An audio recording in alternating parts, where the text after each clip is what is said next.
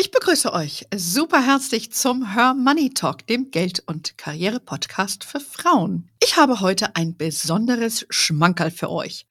Im Sommer diesen Jahres durfte ich Caroline Kebekus persönlich kennenlernen. Caroline Kebekus ist, wie ihr bestimmt wisst, eine der erfolgreichsten deutschen Comedien. Sie ist mehrfach ausgezeichnet, unter anderem mit dem Grimme-Preis, dem Deutschen Comedy-Preis sowie der vor kurzem äh, dem Bayerischen Kabarettpreis. Sie singt, sie ist als Schauspielerin aktiv und sie tourt durch Deutschland mit ihrem eigenen Programm. Sie hat ihre eigene TV-Show in der ARD, die Caroline Kebekus Show, die ich selber regelmäßig sehr, sehr gerne anschaue. Und äh, wie ich finde, ihr Engagement, das sie dort auch in dieser Sendung zeigt für feministische Themen, ist aus meiner Sicht schon fast legendär. Im Sommer diesen Jahres hat sie das sogenannte Dix Festival ins Leben gerufen. Dort hatte sie einen ausschließlich weiblichen Line-up von supercoolen Sängerinnen. Bei diesem Festival waren wir von Her Money vertreten und da hatte ich die Gelegenheit, Caro persönlich kennenzulernen. Ich habe sie dann gefragt, ob sie für unsere Hörerinnen was zur Lage der, wie sie sagen würde, Pussy Nation sagen würde und äh, wie sie es denn mit dem Geldanlegen hält.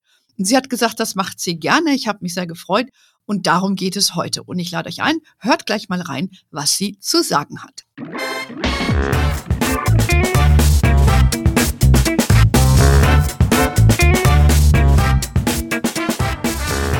Ja, hallo liebe Caro, ich freue mich sehr, dass es jetzt dann doch noch geklappt hat heute. Ähm, du bist ja eine der erfolgreichsten Frauen hierzulande in unserem Showbusiness. Du stehst ja auch für ein modernes Frauenbild und äh, wie man natürlich äh, sieht, testest du auch immer wieder in deinen Shows und deinen Bühnenauftritten sehr unerschrocken, wie ich finde, auch immer mal die Grenzen so aus und vor allen Dingen die Grenzen unterhalb der Gürtellinie. Ähm, ja, Grenzüberschreitungen gibt es ja bei uns nicht nur hierzulande, sondern international ja zuhauf. Wie siehst du denn jetzt als, ähm, ja, als Feministin und als Showbusiness-Größe äh, die Lage der Pussy Nation? Ähm, erstmal danke für die Blumen. Ähm, also ich habe immer das Gefühl, wir leben in so einer Zeit, in der man ähm, ja, in der man äh, immer das Gefühl hat, man, man muss Stellung beziehen. Ne? Also wenn wir vor 20 Jahren Fernsehen gemacht haben, als ich angefangen habe, dann hat man äh, über ganz andere Sachen Witze gemacht und äh, hatte auch ein ganz äh, anderes Verständnis dafür und ähm, hat bestimmt auch Witze gemacht, die man heute nicht mehr machen sollte. Oder man hat, das war einfach eine ganz andere Zeit. Und mittlerweile habe ich das Gefühl, dass, ähm, dass auch äh, die Leute, äh, die sich unsere Show angucken, die sich andere Shows angucken, wie äh, Jan Böhmermann oder die Heute Show mhm. oder so, dass ähm, man das Gefühl haben möchte, so auch als Zuschauer, okay, da steht jemand, ähm, der oder die auch die Welt wahrnimmt, wie sie ist. Ne? Und die ist ja, die Situation ist ja momentan sehr äh, beängstigend an allen Ecken ja. und Enden. Ne? Klimakrise, Energiekrise, Krieg, ähm, äh, Inflation. Also das sind ja alles Dinge, die äh, einen sehr schwer werden lassen. So und deswegen ist es ja, finde ich auch gerade äh, wichtig, dass wir da auch ähm, in der Unterhaltung immer so einen Gegenpol haben. Und mit Humor kann man natürlich solchen solchen Situationen ganz anders begegnen ne? und die auch ganz anders irgendwie ähm, runterbrechen auf, äh, ja, auf so eine Ebene, wo man, wo man so kurz sich so ein bisschen erhaben fühlt und so.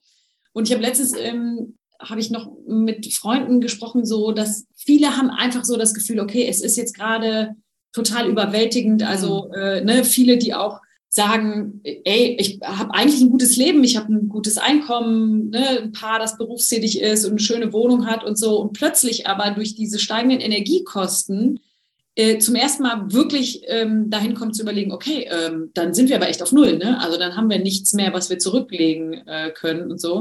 Und ich habe aber so einen ähm, Gedanken gehört dazu, also jetzt mal zu der ganzen Gesamtsituation, wenn man sich dem der so gegenüber sieht und denkt, oh Gott, ist alles immer so schlimm aber wir sind ja nie machtlos. Also wir sind ja nicht, also wir als Menschen, wir müssen dem ja nicht zugucken, was alles passiert und, äh, und sind ja nicht die Hände gebunden. Also wir, haben, wir können ja immer etwas tun. Also wir können immer mitgestalten. Wir können immer ähm, Dinge irgendwie versuchen, ein bisschen vorausschauend zu sehen und so. Das finde ich eigentlich einen ganz guten Gedanken, dass man nicht das Gefühl hat, man ist total machtlos diesen ganzen Krisen gegenüber, sondern es gibt immer Sachen, die man machen kann, man, die sei es irgendwie sich lokal zu engagieren oder so. Ähm, oder eben vorzusorgen oder sich einfach ein bisschen anders Gedanken zu machen. So, den, den Gedanken finde ich ganz gut, dass man das nicht dem nicht so machtlos gegenübersteht eigentlich.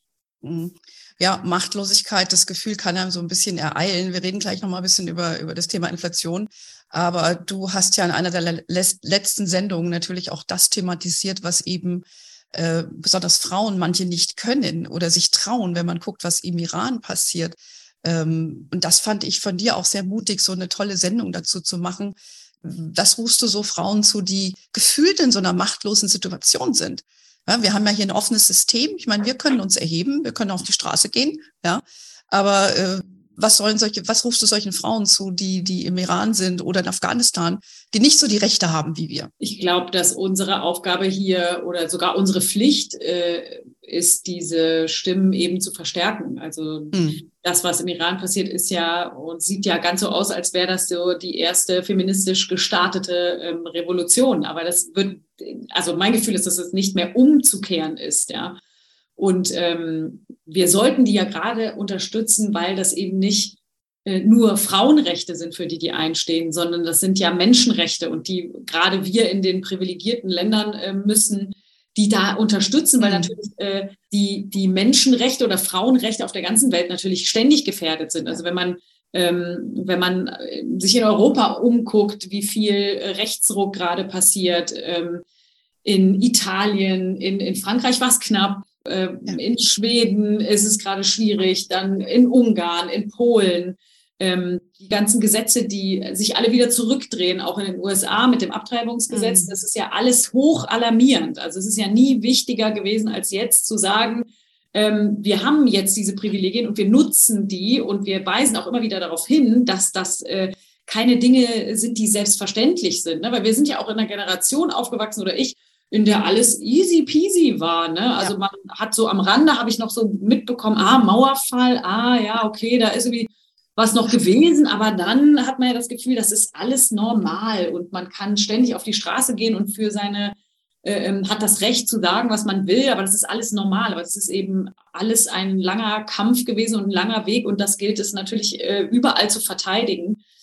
Und ähm, wenn ich die Frauen im Iran sehe oder die Videos aus dem Iran sehe und ich kriege jetzt echt mhm. viel ähm, zugeschickt auch, das ist, das kann man nicht, ähm, kann man nicht vergleichen mit dem, was, was wir hier machen. Also ich höre ja auch mal, oh, du bist so mutig in deiner Sendung. Nee, nee, mhm. nee. Also ja, das ist einfach. Ja, also hier mutig zu sein ist wirklich einfach. Aber ich habe ein Video gesehen, ähm, wo Demonstrantinnen weglaufen vor ähm, diesen äh, Milizen und die werden mhm. offensichtlich beschossen und plötzlich dreht sich eine Frau um und bleibt stehen und schreit denen irgendwas entgegen, was dann übersetzt wurde mit ihr Ehrenlosen oder so. Und dann dachte ich auch, okay, das ist ähm, wow, das ist das ist wirklich mutig. Also wenn du so äh, auf der Straße stehst, dann, dann weißt du, wofür du das machst. Und äh, das, ja, ich finde, das gilt es auf jeden Fall zu unterstützen. Und das äh, sieht auch nicht so aus, eben als das, als würde das jetzt aufhören, als würden die sagen, ja, jetzt gehen wir alle wieder nach Hause. Ja, ich stimme dir zu. Ich halte diese Frau für sehr mutig. Ich frage mich dann auch manchmal,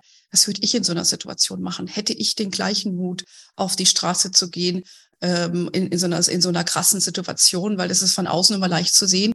Und ich finde sehr wohl, dass du eine, du eine sehr mutige Frau bist, äh, Caro, weil das zu thematisieren, man kassiert ja auch viele Shitstorms, wenn man sich äh, auch hierzulande für solche Themen einsetzt. Und äh, deshalb äh, bewundere ich dich auch sehr, weil ich finde, du trittst doch dafür ein und, und äh, lässt dich davon auch nicht einschüchtern.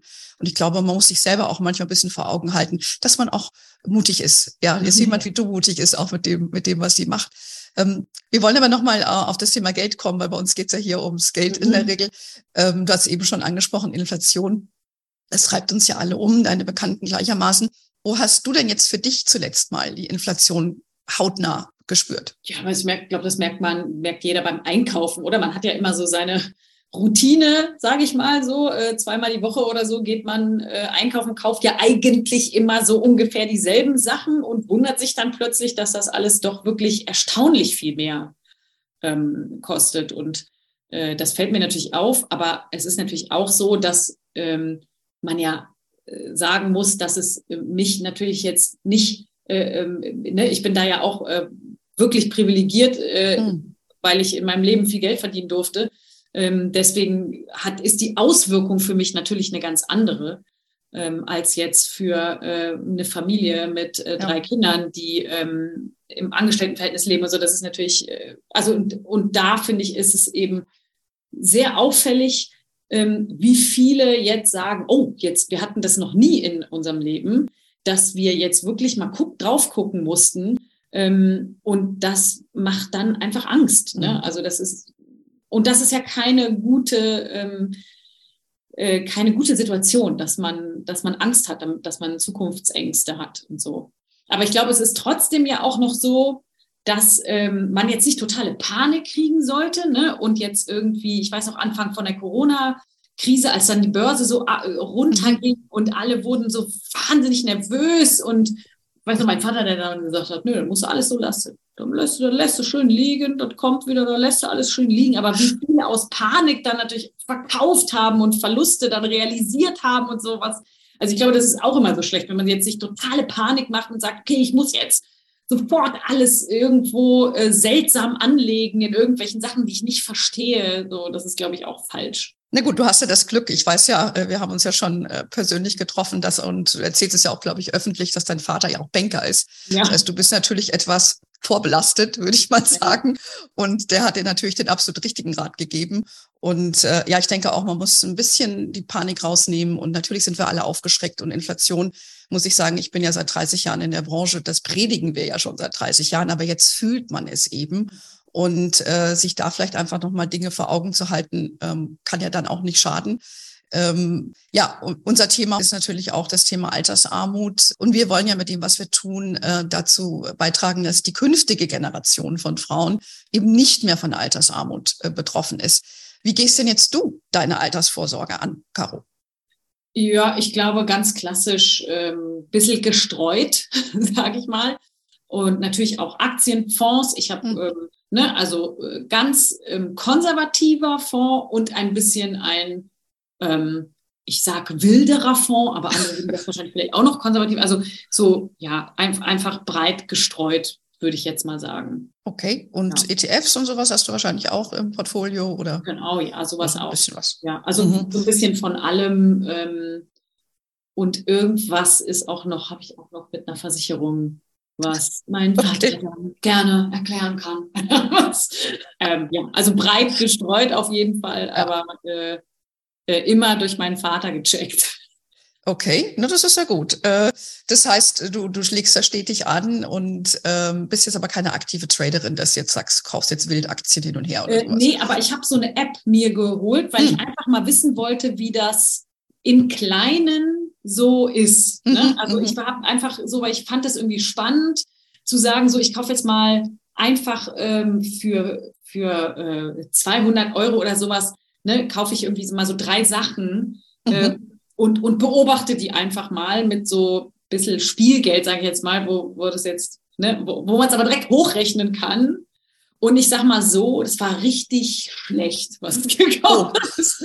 ähm, ja, äh, aber das habe ich dann so ein bisschen ver verbessert. Aber es ist natürlich irgendwie mit so einer App also diese Bestands, diese Wasserstandsaufnahmen, das ist ja, da kann man ja total süchtig nach werden, dann mhm. immer zu gucken und dann zu sagen, ja, jetzt ähm, verkaufe ich das und, und also das ist nichts für mich. Dieser, dieses Daily Business Aktiengeschäft, so, das finde ich ein bisschen hart. Okay, ich verstehe. Ja, geht mir ähnlich. Äh, es heißt ja auch hin und her, macht Taschen leer.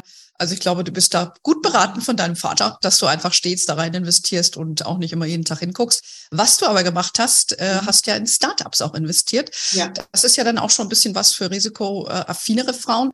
Was, was ist dabei für dich äh, wichtig und, und vielleicht auch warum hast du das gemacht?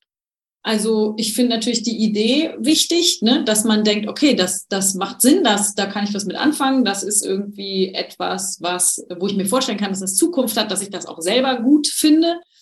Und natürlich ähm, zum Beispiel, ich habe in Nevernot äh, investiert. Mhm. Das ist ein Startup, das von ähm, eben zwei Gründerinnen gegründet wurde, die einfach toll sind, also die ich persönlich toll finde und mhm. ähm, wie die arbeiten und wie die ihr, ihr Unternehmen angehen und wie die auch immer neue Dinge entwickeln und wo die hinwollen, was sie für eine Brand sein wollen und so. Und ich glaube, am Ende ist es das auch. Also es sei denn, du hast jetzt natürlich die super bahnbrechende, tolle Idee, ne, dass du so ein uniques Produkt hast, wo du weißt, mhm. wow, das ist wirklich eine revolutionäre Idee. Aber ansonsten ist es ja so das Gefühl, also wenn man jetzt in der Position ist, dass man sich das leisten kann, auch zu sagen, okay, ich gehe auch das Risiko ein, dass das gar nichts wird, ne? dass man aber das Gefühl hat, man investiert da in die Menschen, die diese Idee voranbringen wollen. Und selbst wenn, ähm, also ich habe auch schon mal in ein Startup investiert, was dann die Grundidee gar nicht gemacht hat am Ende, ne? Oh. sondern die haben dann ähm, über, die, über den Lauf der Zeit gemerkt, okay, unsere Grundidee war, äh, die, die ist nicht zu realisieren oder das ist das, was nicht am Markt sozusagen funktioniert. Und die haben sich dann ähm, aber auf dem Weg haben die sich noch so eine zweite Sache angeeignet und das machen die jetzt hauptsächlich. Also ja, es waren, es hat dann Sinn gemacht, in die Menschen zu investieren, sozusagen. Mhm. Also wenn jemand sich als Startups engagiert, wäre dein Tipp nicht nur die Idee, sondern die Menschen dahinter, weil die müssen es ja letztendlich umsetzen.